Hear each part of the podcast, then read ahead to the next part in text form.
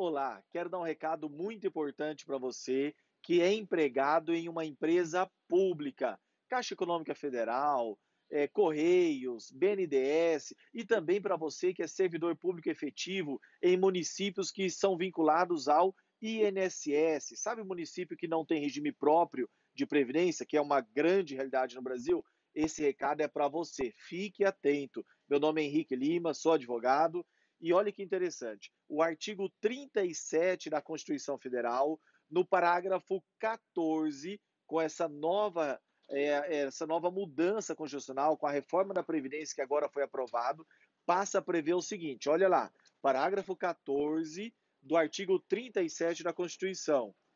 A aposentadoria concedida com a utilização de tempo de contribuição decorrente de cargo, emprego ou função pública inclusive no regime geral de previdência social, acarretará o rompimento do vínculo que gerou o referido tempo de contribuição. Mas, doutor Henrique, o que, que isso significa? Significa que, na prática, quem é empregado numa empresa pública ou servidor público efetivo em algum município que é vinculado ao INSS, quando essa pessoa aposentar, ela automaticamente estará fora. O cargo dela rompe o vínculo dela com o cargo dela. Por que, que eu estou falando isso? Porque é muito comum nas empresas públicas as pessoas aposentarem e continuarem na, na ativa, trabalhando, como se a aposentadoria fosse um complemento na renda.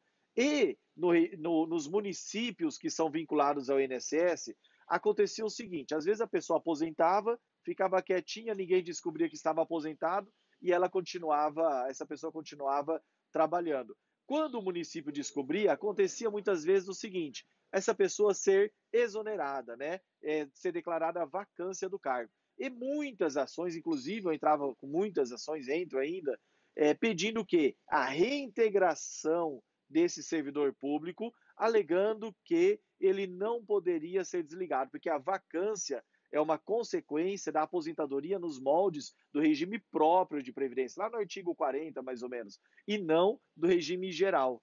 Mas, com essa reforma na Previdência, isso vai mudar. É claro que a gente vai poder questionar direito adquirido, se alcança, se não alcança, mas fique atento a essa mudança, tá bom?